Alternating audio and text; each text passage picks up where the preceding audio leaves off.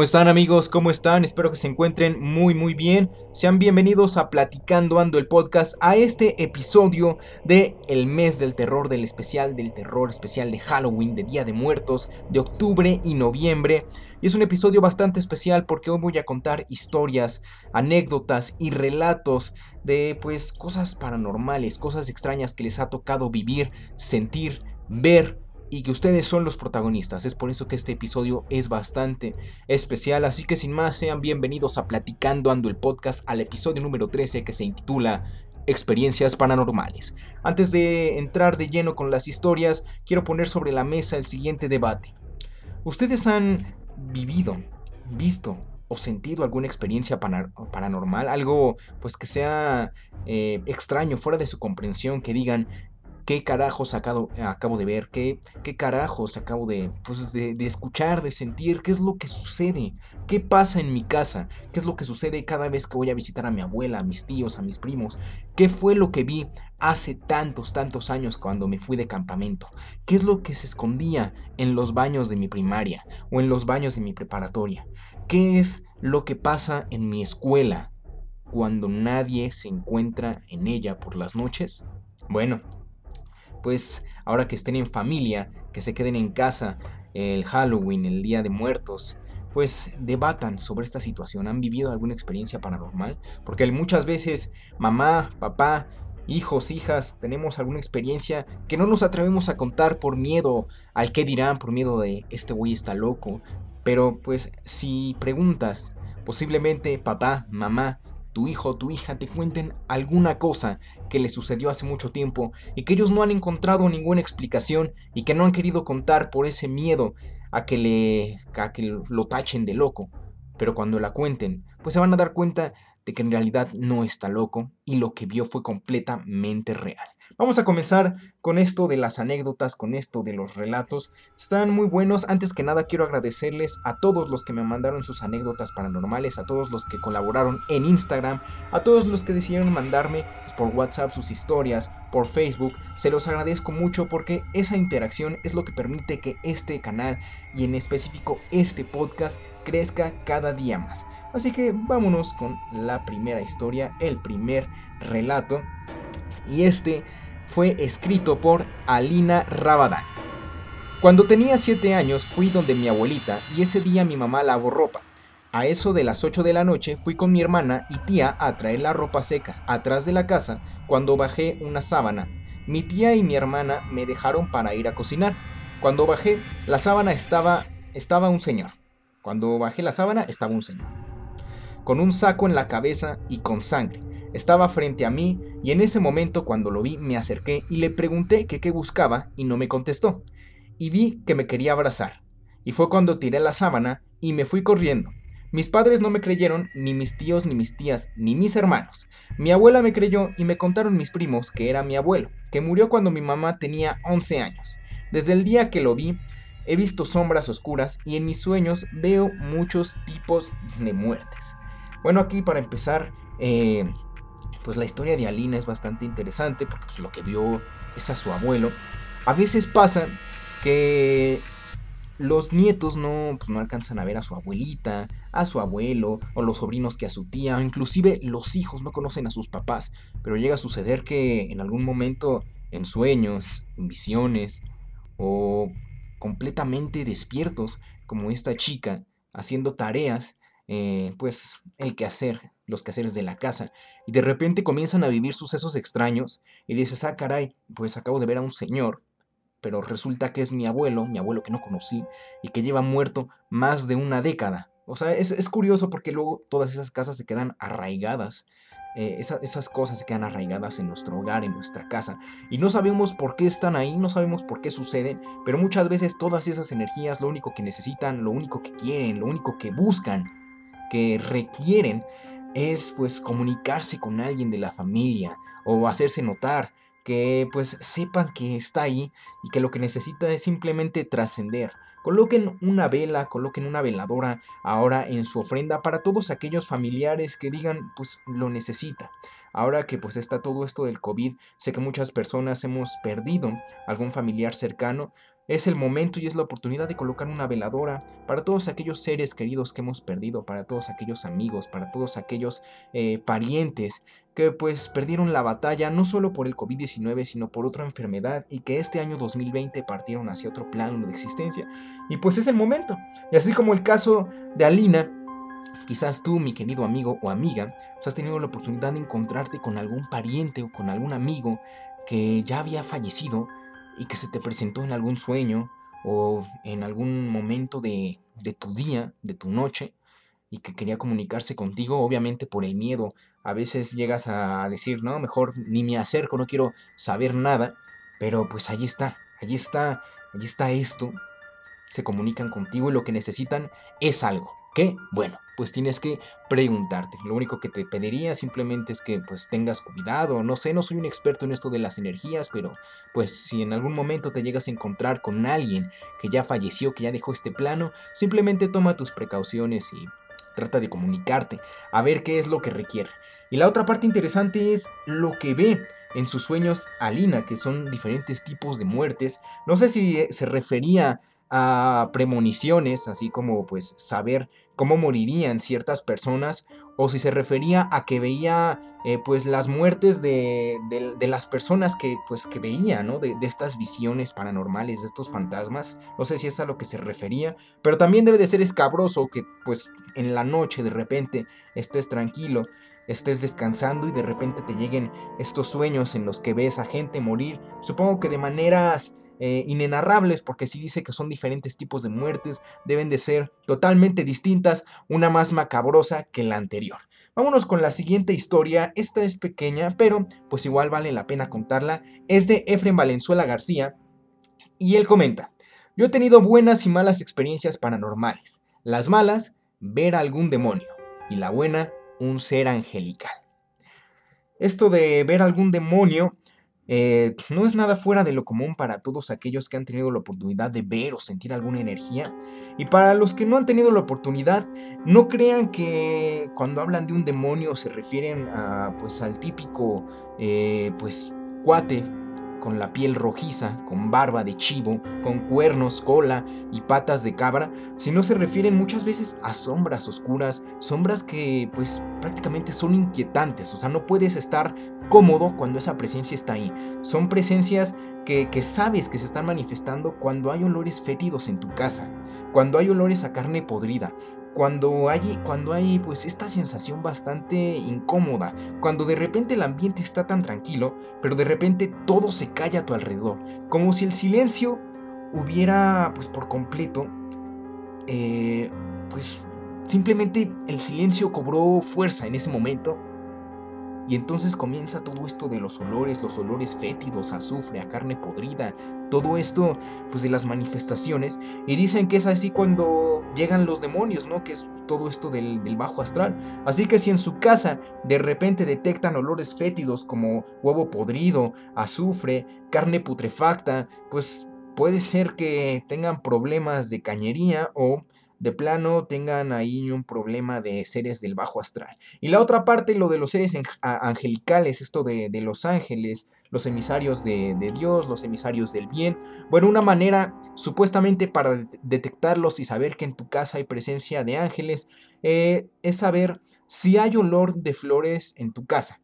O sea, de repente un aroma, eh, una fragancia rica para tu olfato. Una fragancia que diga, ah, qué delicioso huele mi casa. Que de repente estés tranquilo y comience a aparecer este aroma de flores, pero tú no las tengas en tu casa. Tampoco tengas de estos aromatizantes como Glade o este tipo de esencias y que comience a oler a flores es, según cuentan, una de las maneras en las que los ángeles vienen y se manifiestan para amenizar tu hogar, armonizarlo, traer paz. Hay muchas personas que dicen que en estos tiempos de pandemia, en estos tiempos de crisis económica, emocional, de salud, han sentido este tipo de experiencias angelicales que de repente, pues tienen tanto pavor, tanto miedo, tanto estrés por lo que va a pasar el día de mañana, que de repente todo esto se les olvida porque en ellos se impregna una paz una tranquilidad, una tranquilidad fuera de este mundo, de este plano de existencia, comienzan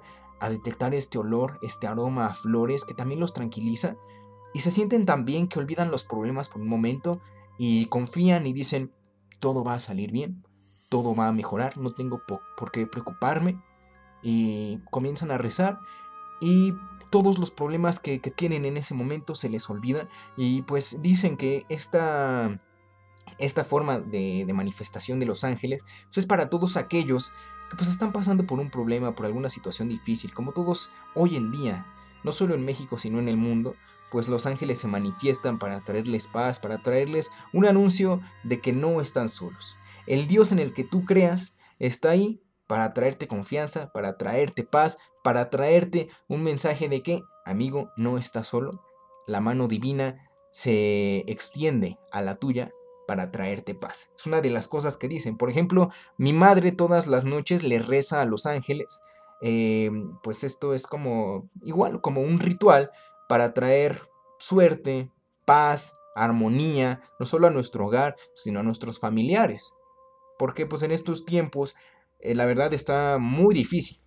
Ya no sabes qué es lo que puede pasar, no solo económicamente, sino en cuanto a la cuestión de salud. Entonces mi mamá pues, todas las noches se pone a rezar a esto, pues a los ángeles, a estos seres de luz, a estos seres de, pues, de, la divinidad, ¿no? Que están ahí pues dispuestos a ayudar, los emisarios de Dios.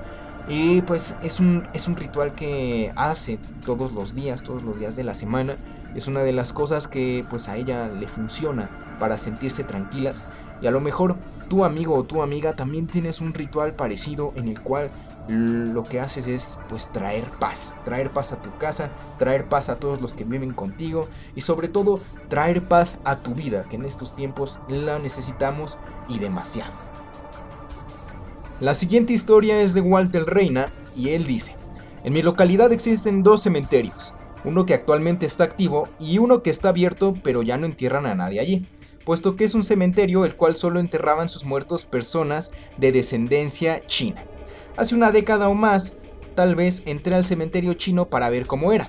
Resulta que personas que se dedican a la brujería han saqueado las tumbas para llevarse los cráneos. Casi llegando al final hay un pequeño cuarto lleno de huesos. Asumo que al momento que roban los cráneos dejan los demás huesos por los pasadizos y el encargado solo los coge y los echa a ese cuarto que les comento. Un día volví y encontré un pequeño ataúd. Era de una niña. Supongo que habría tenido meses de edad. Estaba el ataúd abierto y el cuerpo llevaba un vestido azul muy sucio. Se me cruzó por la mente tocar el ataúd y una extraña fuerza desvió mi brazo y no permitió que toque y no me, y no me permitió que tocara el féretro ni su interior. Me asusté mucho y mi única reacción fue salir corriendo. Años después volví a buscar el féretro y jamás lo volví a encontrar. La historia de Walter también está bastante interesante. Los cementerios son lugares pues bastante cargados de energía, es el último eh, hogar de reposo, la última morada para, pues, para todos nosotros. En algún momento todos nosotros vamos a ir para allá, independientemente de que seamos enterrados o cremados, vamos a, dar a, un panteón, o la mayoría vamos a dar a un panteón. Eh, pues tenemos familiares, tenemos amigos, tenemos primos, hermanos eh, que están ahí que están ahí en, el reposo eterno, en el panteón, y que vamos a visitarlos. Y en estas fechas de octubre, noviembre, pues tenemos la costumbre de ir a convivir con ellos, de ir a limpiar sus tumbas, de ir a darles una visita y estar ahí con ellos tranquilos. Pero ¿qué me dicen de ir a visitar un panteón cuando no son estas fechas eh, tan especiales para nosotros? El Día de Muertos esto de los cementerios, e ir a visitarlos, es una cosa pues, bastante interesante para personas como por ejemplo su servidor, que me causa esto pues intriga de saber qué es lo que se vive, de saber qué es lo que sucede.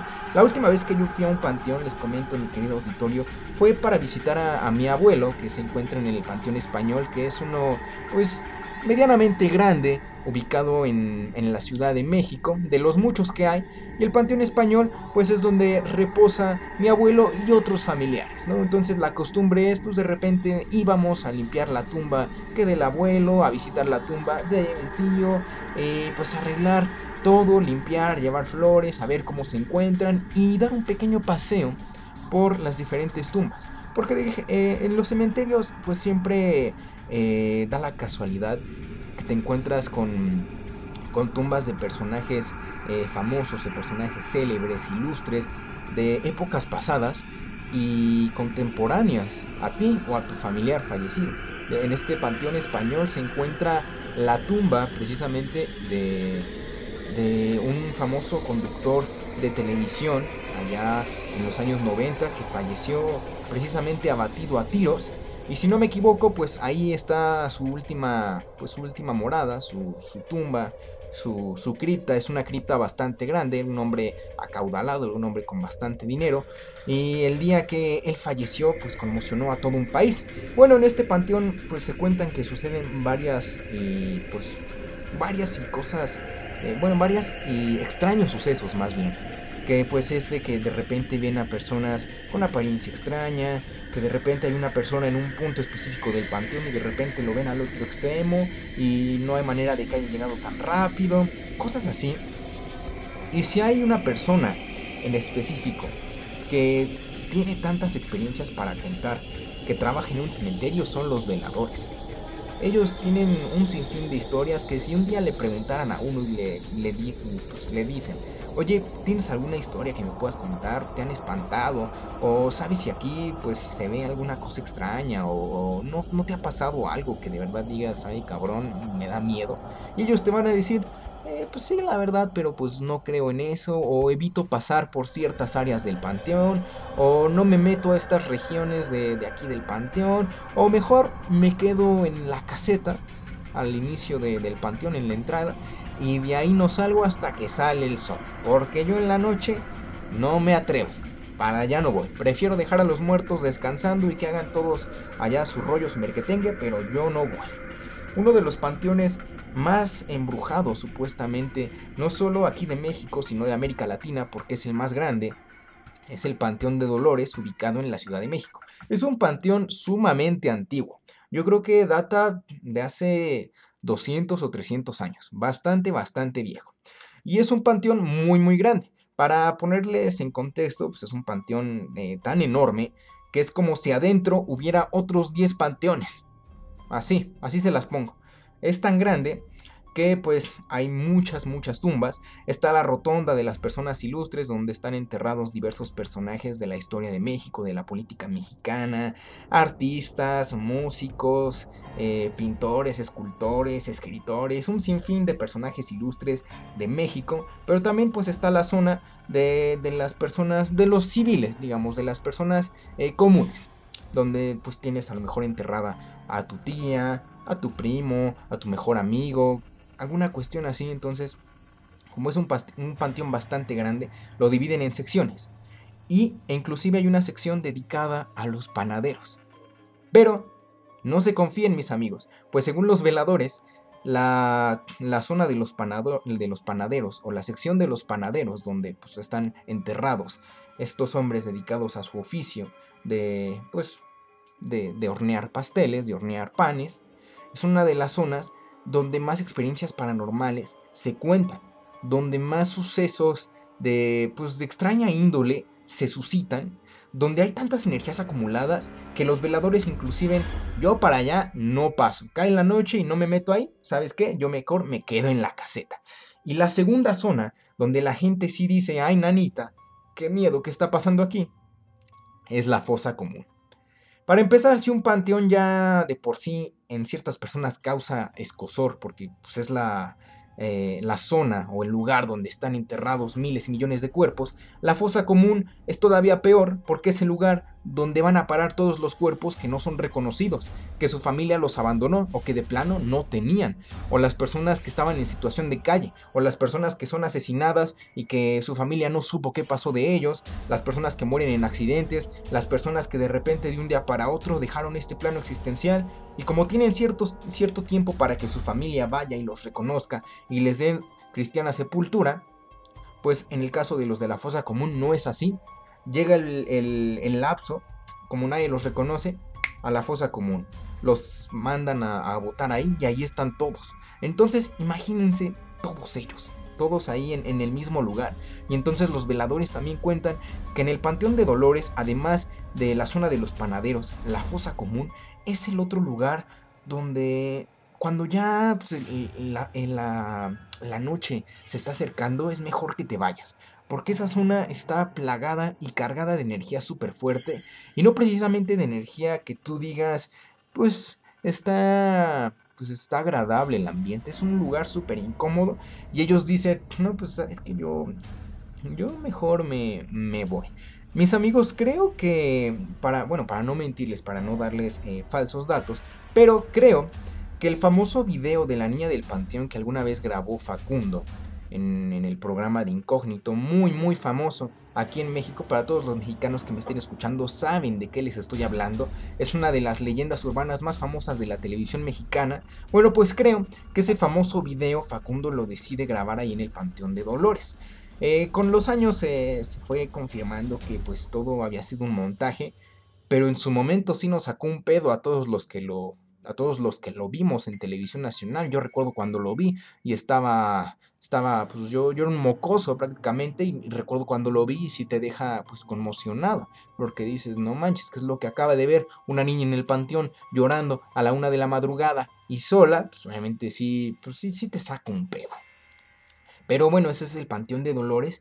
Y volviendo a la historia de Walter, pues todo lo que cuenta él de este cementerio que solo enterraban a personas de descendencia china, pues también es interesante, ¿no? Eh, pues Walter Reina no, especifica de, qué parte de, México es, o inclusive si es de México. Pero bueno, en el cementerio donde eh, se enterraban estas personas chinas también debe de haber eh, pues, pues, pues, un buen de, de historias o de anécdotas paranormales todo este rollo de, los cementerios. Y ahora la segunda parte que él cuenta es de que pues el otro cementerio pues ya estaba cerrado, que eran dos, uno donde enterraban a, las personas de ascendencia china y el otro que ya estaba cerrado, que pues, estaba abierto al público, pero ya no se podía enterrar a nadie ahí. O sea, imagínense eso, o sea, pues, es que un, cementerio es como como pues, un, mausoleo prácticamente, un lugar donde tú puedes viajar a través del tiempo, eh, pues a ver las diferentes eh, pues, las diferentes épocas, porque inclusive en este Panteón de Dolores o en el Panteón de Belén, allá en Guadalajara, pues hay tumbas que datan de los 1800 y entonces pues, te das un viaje en el tiempo porque ves las costumbres, ves la usanza, también ves la tristeza, porque luego te llegas a encontrar con tumbas que pues son de niños que murieron a corta edad, a los 5 años, a los meses de haber nacido, que no llegaron a, pues, ni siquiera tener una, plenitud en su vida, que por alguna u otra cuestión se murieron. Y entonces, pues también es, es triste todo esto, todo esto de, de estar cargado, de estar, pues, pues plagado de todas estas energías y los cementerios son un lugar donde puedes encontrar sí o sí todo tipo de energías. Eso sí, si quieren hacer exploración urbana, esto de los cementerios, este 31 de, octubre, el 1 y 2 de noviembre, eh, pues no creo que se pueda porque como ya volvimos a semáforo rojo, por lo menos aquí en México por el COVID-19, muchos de los cementerios van a estar cerrados y si de casualidad el de tu localidad va a estar abierto, si vas a atreverte a hacer esto de la exploración urbana, ya, ya se la saben, no vayan por lo menos con otras dos personas, vayan con su sana distancia, usen su cubrebocas y no vayan a hacer una estupidez, no vayan a profanar tumbas, no vayan a hacer alguna idiotez. Si, se van a meter, váyanse a meter a, grabar un video o a ver qué es lo que pasa, pero no, no entren a vandalizar ni a hacer nada de esas cosas. Eh, hay un cementerio muy famoso allá en Buenos Aires, Argentina, que se llama, eh, es el cementerio de la Recoleta. Y ese cementerio es muy famoso porque dentro de él hay una, leyenda, una leyenda muy, muy famosa, que a la larga se convirtió en verdad, que era de una niña, una, niña de 14 años, que supuestamente había fallecido. Entonces su familia la entierra y hacen todos los trámites necesarios, le dan cristiana sepultura. Y al final la niña pues ya reposaba bajo la tierra, pero para la mala suerte no solo de la familia, sino de la niña, ella no estaba muerta, simplemente había sufrido de un ataque de catalepsia, de este que parece que estás muerto, pero en realidad solo estás, eh, pues tu cuerpo está en modo de, modo de reposo. Entonces, como esta historia data de hace 200 años, en ese tiempo la ciencia no estaba tan madura como para pues identificar estos casos de catalepsia, a la niña le entierran y la niña despierta ya bajo tierra en su ataúd, ella trata de romper eh, pues el ataúd de, de, salir, rasca con las uñas, pero imagínense, tienes kilos y kilos de tierra sobre ti, entonces va a ser imposible, el oxígeno te empieza a faltar y llega un punto en el que de verdad te mueres. Pero al otro día el velador empieza a escuchar, eh, escucha los gritos, pero él por miedo no se acerca, él por miedo no, no quiere ir a ver hasta que llaman a la familia y lo que hacen es desenterrar el, féretro, lo abren y se dan cuenta de que la niña estaba en una posición completamente distinta a como la habían enterrado, con una cara de terror en su rostro, con las uñas destrozadas, porque ella quería salir, ella quería pues, salir de, de ese maldito lugar oscuro y no pudo, al final se murió y entonces en su honor, ahora sí ya que la pequeña niña había fallecido, mandaron a hacer una escultura de, la niña y, entonces en el cementerio de la Recoleta, allá en Buenos Aires, pues es una de las historias más famosas y de las cuales se ha convertido en un lugar bastante, bastante turístico para todos aquellos visitantes que quieran conocer esta historia del cementerio de la Recoleta en Buenos Aires. A lo mejor tú has tenido la oportunidad de visitarlo y debe de ser algo bastante, pues genial, interesante y pues lleno de, de tanta, pues no sé, nostalgia, historia por conocer este, este relato, esta vivencia, esta leyenda que al final se convirtió en realidad de la niña que fue enterrada en el cementerio de la Recoleta. Los cementerios, como les digo, son lugares bastante enigmáticos por todo lo que se vive ahí. Ahora vámonos con la historia de Togosaurio Tamayo. Nos cambiamos de casa mi familia y yo. Cuando llegamos todo bien, muy tranquilo, pero después, en lo que ahora es la cocina, tenemos una ventana con polarizado blanco. Esa ventana da un pasillo que va del patio a un baño. Entonces una tarde me encontraba en la estufa cocinando y vi de reojo cómo pasó la silueta de un hombre. Al principio pensé que a lo mejor había sido mi tío o mi papá. No le di importancia, pero después la vi a ver y no había nadie. Me asusté, me fui a mi cuarto y no salí hasta que volvió mi mamá. Y le platiqué me dijo que no te, me dijo, no te asustes, no te hace nada, solo pasa del patio al baño. La historia de Togosaurio es una que todos se saben, porque tenemos algún tío, algún familiar, alguna pues, abuelito, abuelita, que tiene su casa y en su casa pasan sucesos paranormales y de repente vemos alguna sombra, alguna, algún ruido, escuchamos algún ruido o vemos de reojo que pasa alguien corriendo y nos dice, no, pues tranquilízate, es tu tío Pepe o es tu tía María, no, no pasa nada. Como la historia de, de al principio de Alina, pues que contaba lo de su abuelito, que ya tenía años de haber fallecido y ella tuvo la oportunidad de verlo, pues a Togosaurio le pasó lo mismo. Y fíjense que a mi familia también le, sucedió así. En la casa que era de los abuelos de, mi mamá por parte paterna, sí, paterna, pues tenían una casa eh, pues grande, una casa grande, que como un estilo, eh, digamos como un estilo vecindad, ¿no? Las casas de un lado y un patio bastante extenso y con varios cuartos que utilizaban para guardar cosas. Entonces era una casa que por eh, las noches estaba oscura. Había luces pero no muchas. Era la típica casa en la que el baño se encontraba afuera, no, no se encontraba eh, conectada con las otras zonas de la casa. Entonces, eh, pues cuenta mi madre y también cuentan pues sus primos, sus hermanos, inclusive sus, sus abuelos, que en paz descansen, y sus papás, que son mis abuelos, que se llegaba a ver cómo, cómo se aparecía más bien una mujer vestida de negro y se acercaba a la zona del lavadero, a la zona donde se lava la ropa, y comenzaba como pues, a lavar. Ahí se empezaba a pasear por el patio y mi bisabuelo ya la había visto y pues él les contaba a sus nietos, ¿no? Que él veía a una mujer de negro que de repente se aparecía, a una mujer que daba sus rondines, que de repente salía de, de quién sabe dónde, que iba a quién sabe, a quién sabe pues dónde, no sé, de repente salía y empezaba a hacer como su rutina diaria de lavar la ropa, de deambular por el patio y de repente desaparecía de un momento a otro. Parpadeabas y prácticamente había desaparecido. Entonces esta historia de, de que en tu casa eh, pues de repente escuchas ruidos que te espanten, que veas algo, pues puede ser muy común porque te puedes encontrar con, con, que en realidad es algún pariente lejano que está buscando ayuda, que está buscando comunicarse contigo, más allá de quererte espantar. O en el en dado caso de que no haya nadie eh, pues, o sea, que no haya algún familiar allí en tu casa que se te esté apareciendo. Puede ser que sea otro fantasma o algún otro ser o ente sobrenatural. Esta historia me, me gusta por la parte de, pues, de que no le tengas miedo a lo que en un principio pueda asustarte. Como dice aquí, pues no te asustes, no te hace nada, solo pasa del patio al baño. Lo único que hace es cumplir con una rutina diaria, todos los días es la misma. Va del patio al baño, pero no te hace nada. Es más, ni siquiera se da cuenta de tu presencia.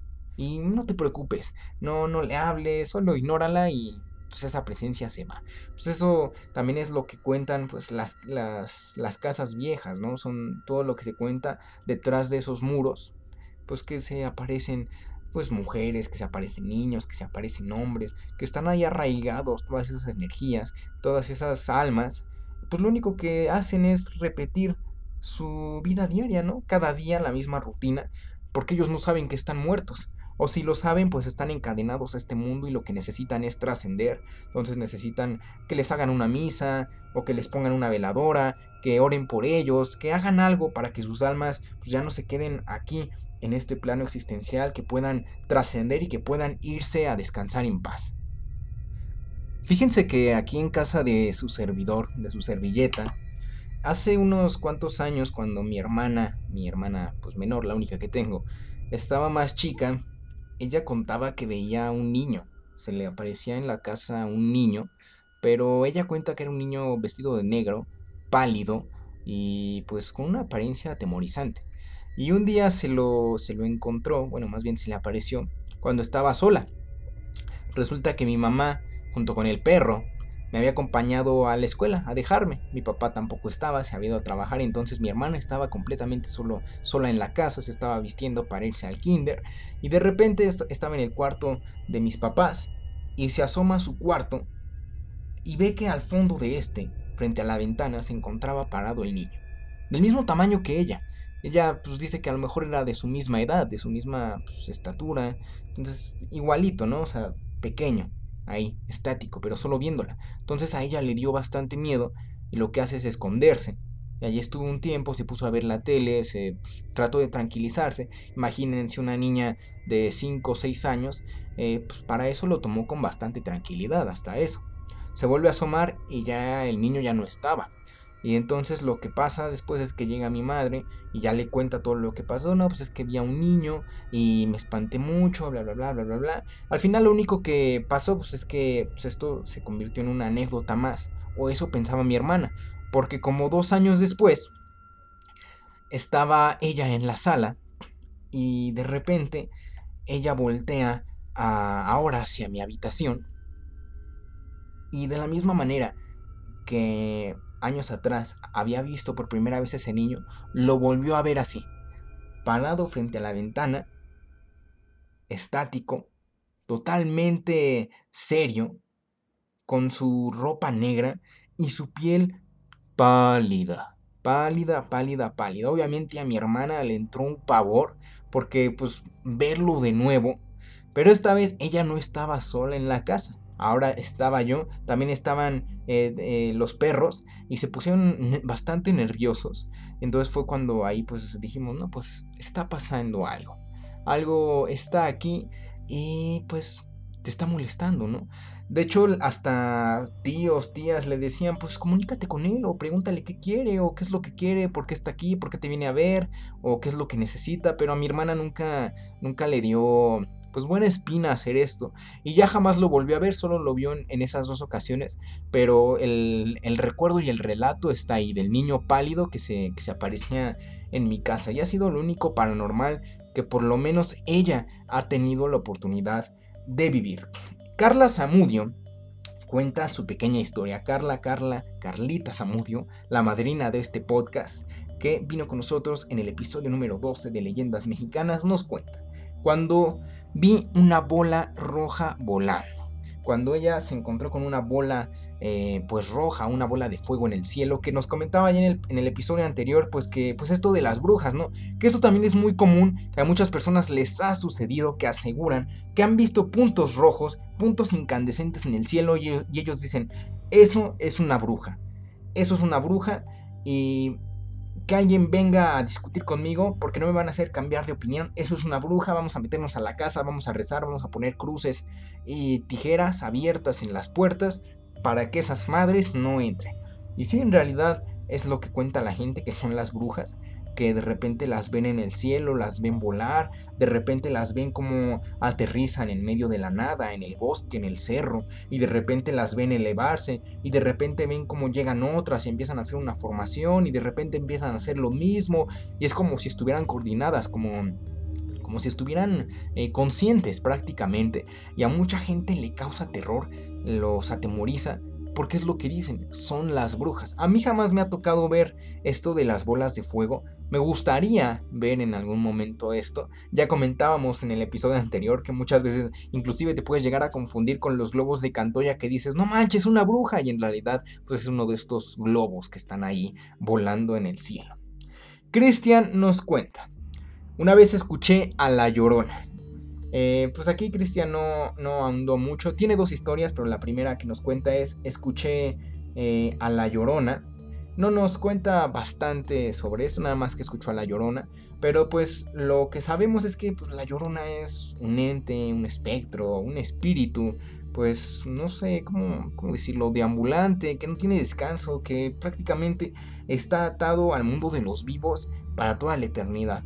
Esta leyenda de la Llorona pues, ha cambiado de generación en generación, de, depende de la región donde, donde la cuenten, porque pues algunos dicen que la historia que se cuenta en Monterrey es la verdadera, o que la que se cuenta aquí en el Estado de México es la real. Inclusive hay versiones de la Llorona en Perú, en Chile, en Guatemala, en prácticamente en toda América Latina se cuenta esto de La Llorona, pero aquí en México es una historia bastante famosa y con el paso del tiempo ha cambiado, pero pues no sabemos qué es lo que le pasó a Christian.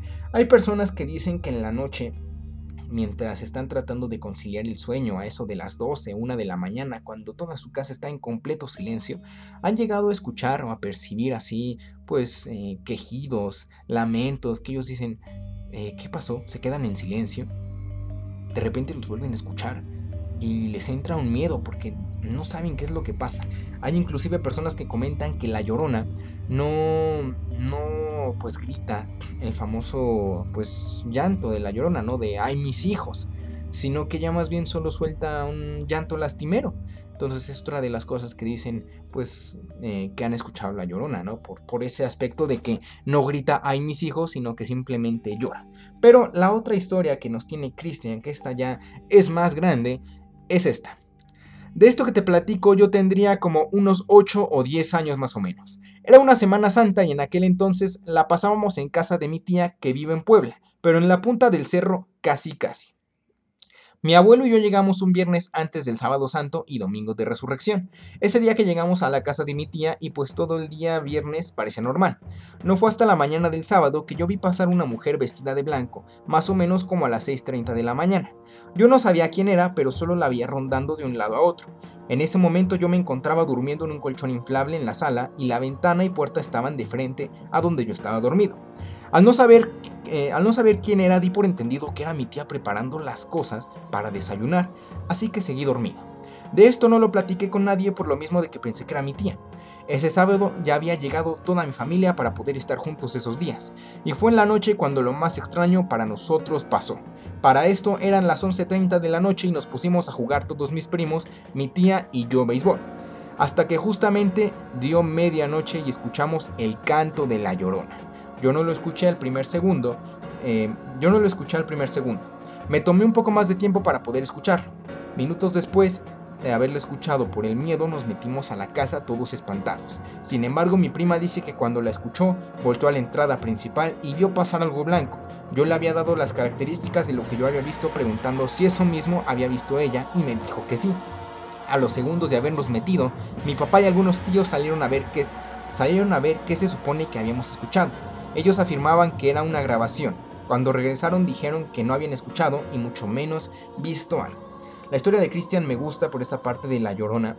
Y lo último que comenta de que en realidad era una grabación, también es muy común. Amigos, si este día de Halloween el primero o 2 de noviembre, están en su casa dormidos y de repente escuchan eh, el característico llanto de la llorona de ay mis hijos, por favor no se sugestionen, por favor no entren en pánico, no llamen al 911 es porque muchas veces pues los chavos salen a los chavos como si estuviera ruco, ¿no? Pues los jóvenes, los, pues, muchachos contemporáneos a mi edad salen a divertirse, salen a, pues, dar el rol, a empezar de desastrosos y muchos salen con sus bocinas con unas bocinas súper potentes, le suben todo el volumen y con sus celulares ponen estas grabaciones de La Llorona nada más para estar ahí enchinchando a los vecinos, nada más para espantarlos. Entonces si lo llegan a escuchar, si llegan a escuchar esta grabación, no se espanten, no es verdad, no es La Llorona de verdad, no se preocupen. Pero la otra parte de lo que cuenta Christian, de la mujer de blanco que ronda por el cerro, es otra historia famosa aquí en México, que hay personas que aseguran, que atestiguan, que han escuchado visto a una mujer vestida de blanco como si fuera de novia o con un vestido pues pues fino, ¿no? Blanco, completamente pulcro, que lo ven pasar, que lo ven ahí rondar por sus casas, por sus propiedades y que de repente los asusta porque les da una sensación de incomodidad. Entonces, imagínense de repente ustedes estar en, pues, en el cerro con su familia, en el campo, en un lugar, eh, pues en un pueblo, en una zona rural, y encontrarse con esto pues, sí causa, sí causa terror. O sea, si es de, de, correr, de esconderse, de meterse a la casa de campaña, de meterse a la cabañita, porque pues lo que está allá afuera no sabes qué es lo que es. Y si es una persona viva, pues qué, pues qué ganas de estar ahí molestando a las personas. Y si no, pues hay nanita, ¿no? Mejor nos metemos a casa, nos preparamos un chocolate caliente y mejor nos quedamos ahí. Nos quedamos en casita y esperamos a que esa cosa se vaya, esperamos a que el señor sol venga y ya nos ponemos a hacer otra cosa y nos relajamos. Otro punto que está interesante de esta historia es que era sábado santo. Eh, bueno, lo que vio Cristian primero fue un Viernes Santo, pero la siguiente parte es el sábado santo. Entonces también pongámosle que en ese tiempo, en esta, pues, en esta época de, de, la, de la fe, en estas épocas tan importantes, pues también se, se asegura, o sea, atestigua, se afirma que todo tipo de entidades, todo tipo de entes, todo tipo de almas, pues salen a rondar porque pues perecieron en esta fecha, fueron asesinadas, fueron, eh, pues no se perdieron la vida. Y entonces se manifiestan en esta época del año pues para, para pedir perdón por algún error o para encontrar la, paz, para descansar, pues no sé, son, son de estas cosas que, que llegan a pasar que están fuera de nuestra comprensión. Ahora, la siguiente historia es de Adrián. Se las voy a leer y él nos cuenta esto. Esto le pasó a mi hermana hace unos años. Ella estaba en su cuarto dormida y ella sintió una mirada y se despertó. Volteó a ver quién era y vio una figura de negro frente a su puerta viéndola. Como estaba medio adormilada, pensó que era nuestra tía, pero ya abrió bien los ojos y se dio cuenta de que no era ella, y entró en pánico y se espantó. Entonces la señora de negro comenzó a caminar hacia ella y se escuchaban sus tacones y se fue a sentar a los pies de su cama observándola. Mi hermana solo se tapó espantada repitiéndose que no era real y cuando revisó para ver si seguía ahí, ya no estaba. Esto si me pasa a mí, yo yo sí me orino, porque que eso que te vayan a perturbar en medio de la noche y que de repente veas una persona que dices, ah, es mi mamá, es mi tía, es mi hermana, y de repente zúmbale que no, que en realidad es alguien completamente desconocido y aparte vestida de negro, o vestido de negro, porque también puede ser un hombre el que se te aparezca, pues sí da miedo, y que además de todo tenga la desfachatez o pues, no sé, la eh, pues el cinismo de irse a sentar en tu cama a verte, sí es de, pues es de, terror, de terror, de bastante terror. Adrián, pues esto, pues la historia que nos cuenta eh, de cómo su hermana pues se, se niega, dice que no es real, que no es real y de repente cuando se destapa pues se da cuenta de que esto, pues esta cosa ya no estaba de esta, de esta mujer, de este espectro. Es otra, es otra de las cosas que suceden. A veces te, te, llegan a suceder cosas paranormales y entonces tu mente se empieza a sugestionar y dices, no es real, no es real, no me está pasando a mí, no me puede pasar a mí, yo no creo en esto, jamás me tiene que pasar algo así. Y de repente te empiezas a calmar. Pero hay otras personas que no, que simplemente ellos dejan de lado completamente, pues cualquier argumento científico, cualquier argumento que diga, bueno, vamos a, vamos a analizar primero pues la situación. No, ellos se van completamente a, la, pues, digamos, a la razón de esto que me está pasando es por, por un fantasma. Y es completamente válido porque pues son las dos vertientes que hay de las personas, de las que creen y las que no creen. Entonces está, pues los que no creen, esto no es real y no me está pasando. Y los que sí creen, eh, pues comienzan a rezar o, hacen algo, prenden una veladora para que todo esto se vaya, o lo que tienen que, hacer es simplemente relajarse y, calmarse, no sé, algo, lo que sea. Entonces, pues esto que me cuenta, bueno, que nos cuenta a todos Adrián, pues es bastante interesante, me causa cierto, cierto interés por saber qué era lo que en realidad vio su hermana, por qué se le apareció específicamente a ella, por qué se le acercó. Pensará que esta, pensará pues este espectro, esta mujer, que, que, la hermana de Adrián es algún pariente suyo. Podría ser, puede ser que sea un pariente suyo, que esté tratando de comunicarse, que esté tratando de, de pedirle un favor o que simplemente pues pase a saludar, no lo sé. Y la siguiente historia es de Mónica González. Mi historia está un poco meca, pero pues es lo que hay.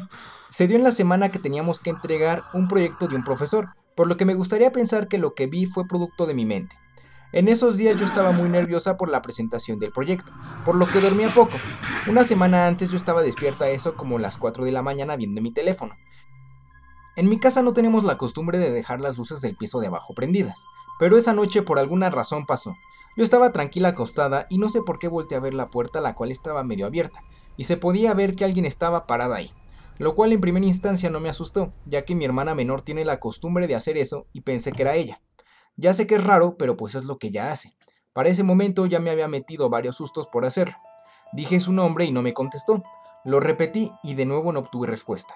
Entonces pensé que esa sombra estaba muy alta para ser mi hermana, y dentro de mí pensé que tal vez era mi hermano. Como con mi hermana dije su nombre y no contestó, lo repetí nuevamente ninguna respuesta.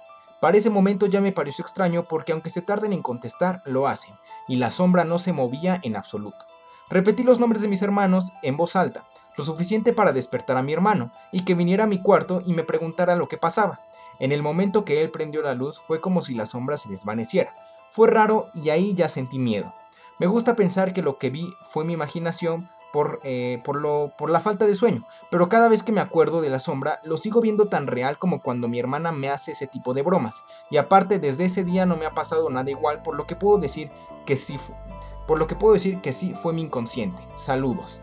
Ah, discúlpeme por haberla, por haberla leído tan mal, pero bueno, lo que dice Moni, que lo que vio fue la sombra parada en la puerta, al igual que la historia de Adrián, una, sombra que de repente se presenta en tu cuarto a altas horas de la noche y que prácticamente no hace nada, no tienes respuesta de ella, es, es, otra cosa que a mí también me daría miedo. Y no sé por qué suceden este tipo de situaciones, no sé por qué de repente pasa, pero si es como dice Moni, si tiene razón que simplemente fue un producto de su inconsciente, de que estaba cansada, que no había dormido bien en esos días, pues a veces la mente es tan fuerte que nos llega a jugar ese tipo de, bromas, de esas malas pasadas, que vemos cosas, que nos imaginamos ruidos, que vemos inclusive pues cosas tan, tan extrañas, que a veces decimos, ay, qué es lo que acabo de ver, pero te das cuenta de que en realidad no solo estás cansado, necesitas dormir, lo único que acabas de ver es pues, un producto de tu imaginación. Esperemos que pues Moni tenga razón y que esto en realidad solo haya sido producto de su imaginación y si no, pues ya lo sabes Moni, por las noches tienes un ente, un fantasma, un espectro, un visitante. La siguiente historia es de Carla. Eh, Carla Jiménez. Esto le pasó a mis primos. Cuando estaban muy pequeños estaban en la casa de mi abuelita, en el pueblo. Como siempre contaban historias de terror. Pues esto es típico, ¿no? Contar las historias de terror cuando estás con tus primos, con tus amigos. Es como que lo, chido, ¿no? Contar las historias porque es así de vamos a contar una historia de terror. Y bueno, prosigo con la historia. Unos no se asustaron, pero otro se hizo el valiente y empezó a decir, no hay nada de eso, no existen, es, no existen esas cosas. Si existen, aparecen. Ven, aparezcanse. Dijo, obviamente no pasó nada y todo siguió normal por un par de horas, hasta que iban caminando en el pasillo cuando un objeto salió volando. Según lo que cuentan, dicho objeto voló por el aire de tal forma que se vio como si alguien o algo se los hubiese arrojado a sus espaldas. Se espantaron y llorando fueron a buscar a mi tía, a quien le contaron lo sucedido. Ella dijo que rezaran, así se pusieron en círculo, se tomaron de las manos y rezaron. Mientras lo hacían, las luces se apagaron, empezaron a gritar, y cuando regresó la luz, uno de ellos tenía unas marcas de garras en el cuello. Desde entonces no volvieron a dudar de que algo más existe. Esta historia de Carlita está chida porque es la, muestra de que a veces cuando uno es escéptico y comienza a decir que estas cosas no existen y que necesita una prueba, pues le sucede, ¿no? Este, le, le pasan las pruebas cuando uno menos lo espera, pero a veces le pasa eh, pues le pasan estas cosas a las personas, pero de una manera que ellos ni siquiera se lo imaginan, como a este niño que le, salieron marcas de rasguños en el cuello, marcas de garras en el cuello. Imagínense eso, que de repente estén en su casa, que se les vaya la luz, que sientan una presencia con ustedes, que regrese la luz, todo tranquilo, todo normal, y dice, bueno, ya, ya pasó, se fue la luz, pero de repente veas que en el cuello tienes marcas de garras, con unas marcas así horribles, y tú digas, ¿cómo, cómo diablos acaba de pasar esto? Si un momento a otro se fue la luz y nadie se me acercó, no sentí nada, imagínense eso. Yo no puedo creer lo, que haya pasado con este niño, pero lo que sí sé es que todos los que, los que protagonizaron esta historia desde ese día saben que pues existe algo más allá, que existe algo con lo que quizás no debes de, meterte, que no debes de retar, porque pues si lo buscas, lo encuentras. Y la historia de Carlita lo comprueba. Bastante interesante eso. ¿Ustedes alguna vez han jugado a la Ouija? Digo, nada más para hacer la pregunta. Yo, yo, jamás, he jugado yo jamás he jugado a la Ouija. Pero hay muchas personas que aseguran que la, que la han jugado y que no les ha pasado nada. Pero por el contrario hay otras personas que dicen que han jugado a la Ouija y que les han apagado la luz o que en la noche les hablan al oído o que se sienten extraños, que empiezan a sentir una pesadez. Digo, es bastante curioso porque hay personas que lo sienten y otras que no. Aquí también entra la parte de de las personas que son muy afines a sentir todo este tipo de energías y la otra de las personas que por más que quieran no ven nada como, pues, es, como es mi caso o sea yo solo tengo una, una anécdota que puedo decir esto sí fue extraño fue pues digamos paranormal pero fuera de eso jamás he visto escuchado o sentido otra cosa y pues lo que les voy a contar es completamente real, no, no gano nada con embaucarlos o engañarlos, así que bueno, se las cuento. Esto tiene como unos 10 años, yo creo, estaba todavía muy niño y estábamos en casa de unos buenos amigos de mis papás. Ahí en su casa, eh, pues jugábamos con los hijos de ellos, éramos cuatro, cuatro, niños, y de todos yo era el mayor, entonces estábamos jugando que a las escondidas, a las atrapadas. Y pues en, en este juego, uno de los lugares donde ellos acostumbraban a meterse, donde era como pues nos gustaba escondernos, era en el cancel, adentro de la regadera, que era un cancel de, de policarbonato que no podías ver eh, hacia, hacia adentro y no podías ver tú que estabas adentro hacia afuera. Pocas veces podías llegar a ver lo que pasaba afuera, ¿no? Pero pues nos gustaba escondernos ahí porque pues estábamos eh, todos acomodaditos ahí, eh, pues abrazados, ¿no? Todos. Pero en ese momento a mí me tocaba buscarlos, me tocaba tener que encontrarlos, estaba buscando en la casa aquí Busqué en muchos lugares, pero jamás se me había ocurrido buscar en el cancel. Hasta que dije, pues claro, voy a buscarlos ahí donde, donde yo me escondo, donde me escondería yo, porque es lo que pensé. Entonces voy y, y la puerta del cancel estaba cerrada y dije, de aquí soy, ya los encontré. Abro el cancel de la puerta y no hay nada. Pero ese cancel lo que tenía es que se cerraba solito. No era de esas puertas que se regresaban. No tenía un, un brazo, pero se regresaba solito. O sea, las bisagras estaban mal, entonces se regresaba eh, solo, se, regresaba solo a la puerta. Entonces, como no están ahí, dije, ah, pues qué raro. Pero en ese escucho las voces de los niños abajo que se están riendo y que dicen, no nos ha encontrado. Y entonces cuando se va cerrando la puerta, veo cómo sale una mano y que, y que, que la agarra. Pero entonces yo vuelvo a abrir, me asomo y veo que no hay nadie porque todos los niños estaban abajo. Bueno, los tres, mi hermana y los otros dos niños, estaban diciendo no nos ha encontrado. Entonces me asomo y veo que no hay nadie, pero lo que vi fue una mano que agarró el cancel. Eso es lo único que me ha llegado a pasar así como paranormal. Y años después, platicando con, pues, con la dueña de la casa, en, una plática, eh, no sé por qué salió el tema, pero le dije, ah, pues fíjate que aquí en mi casa, aquí en tu casa, me espantaron una vez porque estaba aquí en el cancel y de repente vi cómo salió una mano y me dice, ah, sí, a más personas también les ha pasado. A mí nunca, pero otras personas también lo cuentan. Y pues es la única historia que, que su servidor puede contarles, así que pues es como que paranormal porque no he vivido otra cosa que yo diga, esto, esto es algo del otro mundo, esto es algo del más allá y tuve la oportunidad de vivirlo. No, siento que yo no soy como que muy afín a todo eso, no soy muy receptivo o muy sensible a vivirlo, pero hay otras personas que sí, como mi hermana que tuvo la oportunidad de ver dos veces al mismo chamaco todo pálido en la casa y digo, vaya susto que se llevó, pero así de yo tener esa experiencia de, ah, pues este, pues una vez me pasó esto y luego un mes después me sucedió esto y después no, solo esa, la vez del cancel es lo único que me ha sucedido, mis queridos amigos. Y no sé, sé que ustedes también tienen otras anécdotas paranormales. Mi mamá tiene una que les quiero compartir bastante corta, pero pues ella lo que nos dice es que le han, le han llegado a tocar la puerta y que al abrirla no hay nadie. Esto lo cuenta mi mamá y pues qué curioso, ¿no? Que le toquen la puerta de, casa, de la casa, de la casa de todos ustedes y que al abrirla no hay nadie. Ah, hay otra cosa bastante curiosa que me acabo de acordar con, eh, con esta historia de mi mamá. Nosotros aquí en, pues, en, su humilde casa, la casa de todos ustedes, mi querido auditorio, tenemos un timbre, eh, pues, ¿cómo decirlo? Es un timbre, pues, es un timbre que también es, tiene una cámara, ¿no? Entonces este, este timbre se activa con el movimiento y empieza a sonar. Entonces, pues nosotros que estamos adentro de la casa, que tenemos conectado este timbre a nuestros celulares, pues empieza a sonar pim, pim, pim, pim. Entonces eso significa que alguien está fuera de la casa porque el sensor de movimiento lo acaba de detectar.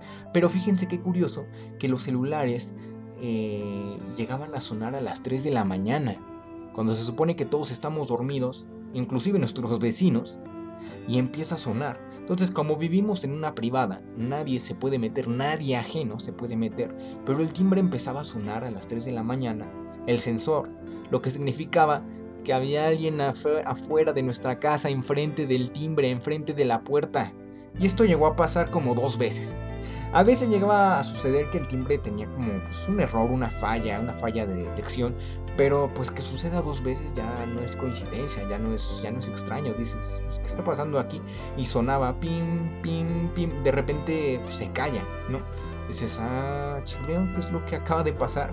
Pero son de esas cosas y esto que dice mi mamá de que le tocan la puerta, abre y ya no hay nadie, pues es otra, es otra de las cosas, porque inclusive a ti, mi amigo o amiga, también te ha sucedido que de repente te tocan la ventana, te tocan la puerta, en la noche te hablan al oído y nada, no hay nadie, no escuchas nada, estás completamente solo en casa, pero tú juras y perjuras que acabas de escuchar la voz de una niña o que acabas de escuchar a alguien y no pasa nada. Y ahora este, imagínense que estamos ahora en, la época de la pandemia, con esto de las clases en línea. ¿Cuántos videos no han empezado a circular por el internet de maestros que están dando su clase o alumnos que están solos en su casa, que tienen la cámara prendida y de repente se ve cómo se asoma alguien atrás de ellos o, eh, empiezan a escuchar ruidos y el maestro, los alumnos le dicen, oiga, profe, oye, Pedrito, se están escuchando muchos ruidos, puedes apagar tu micrófono. O se está escuchando que alguien está llorando, ¿qué está pasando allá?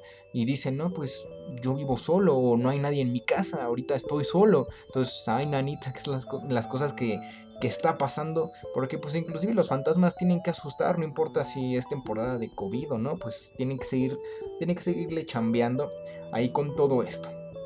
Y ahora pues eh, Aquiles, Aquiles Sendejas tiene un comentario que dice, jamás he vivido algo así, pero me gustaría vivir, me gustaría vivirlo, me gustaría vivir algo así. Es otra de las cuestiones, porque así como yo, así como su servilleta, hay muchas personas que dicen esto de quiero vivir una experiencia paranormal y quiero sentir lo que otras personas pueden y quiero ver lo que otras personas han visto o que han dicho haber visto.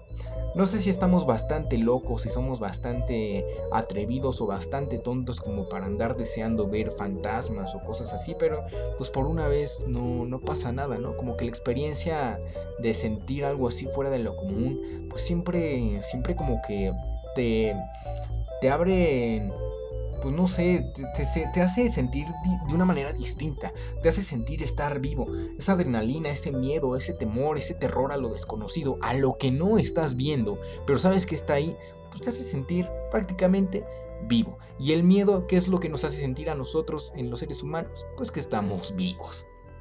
Algunos dicen que hay que tenerle más eh, miedo a los vivos que a los muertos. Bueno, pues es, un dicho muy famoso. Yo creo que sí, también hay que tenerle mucho miedo a los vivos que a los muertos.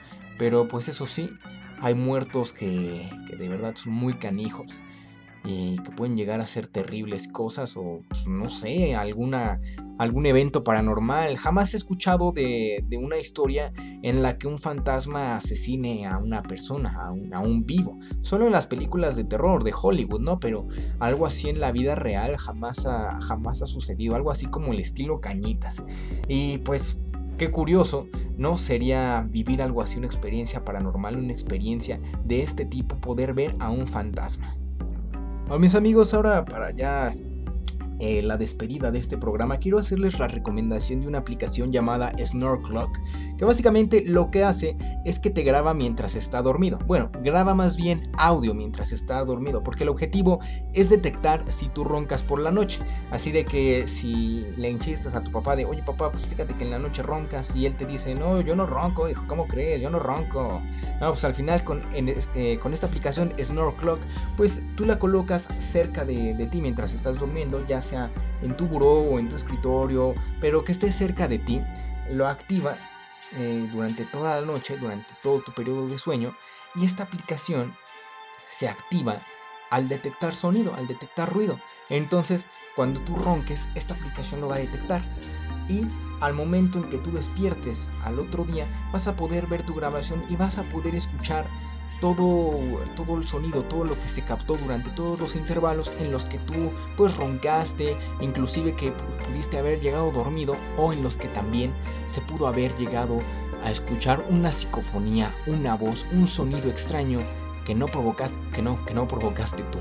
Entonces, si quieren aventurarse a grabarse dormidos y atreverse a escuchar al otro día si es que los vino a visitar un ser de ultratumba, ya saben, descarguen Snore Clock, está disponible en Play Store y en la App Store, disponible para Android y iOS.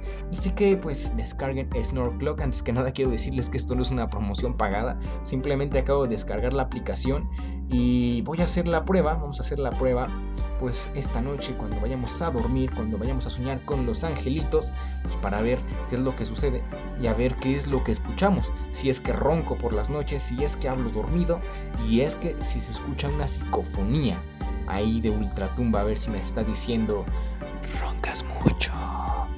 Pues vamos a ver, vamos a ver con esto de. Snore Clock, descárguenlo si quieren vivir esta, esta experiencia paranormal o si necesitan ir con un otorrino laringólogo, pues ya lo saben. Amigos, muchas gracias por haber escuchado el episodio número 13 de las experiencias paranormales. Me encantó leer cada una de las historias que ustedes me hicieron favor de mandar. Recuerden, pues en este, en este podcast no juzgamos, nosotros simplemente leemos lo que ustedes nos mandan y ustedes como eh, como mis auditores, tienen la última palabra. Son ustedes los que van a juzgar cada una de las historias que yo les acabo de contar y sobre todo la mía. Pueden, eh, la mía es la que ustedes pueden juzgar y ya me dirán si estoy loco o si en verdad lo que viví fue verdadero.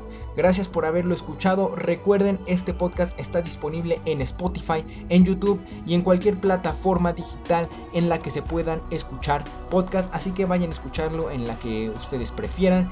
También se encuentra disponible en YouTube, así que vayan, suscríbanse al canal, denle like, denle dislike si no les gustó el video, compártanlo porque todo eso ayuda a que el canal vaya creciendo, a que se esté difundiendo a más personas. Pero pues entonces eh, compártanlo, eh, compártanlo con un amigo, con un primo, con su tío, con su tía. Todo esto nos ayuda. También síganme en Spotify y en Instagram como arroba platicando ando para que se enteren de lo nuevo que voy subiendo. Algunas fotos, contenido, pues cosas bastante interesantes, ¿no? Entonces si les gusta todo esto, no solo el terror, sino pues platicar de diferentes temas, pues sean bienvenidos aquí a Platicando Ando el podcast. Y sin más, mis amigos, pasen un excelente Halloween, un excelente Día de Muertos. Esta vez sí les quiero hacer una recomendación bastante, bastante, bastante, bastante seria.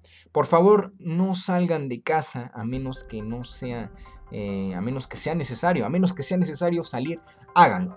Pero si no tienen por qué estar en la calle, eviten salir. Explíquenles a sus hijos si es que tienen niños pequeños en casa que esta vez, este año no van a poder pedir, dulces, pero mejor cómprense una botanita en el supermercado y quédense en casa a ver películas de terror para evitar salir. Y si ustedes tienen que salir por cuestiones de la chamba, pues háganlo con sus medidas precautorias, sana distancia, cubrebocas, siempre lávense las manos y manténganse limpios. Es la única manera de prevenir esto del COVID-19 y entonces ahora pues lo necesario, lo que necesitamos es que esto del COVID no avance.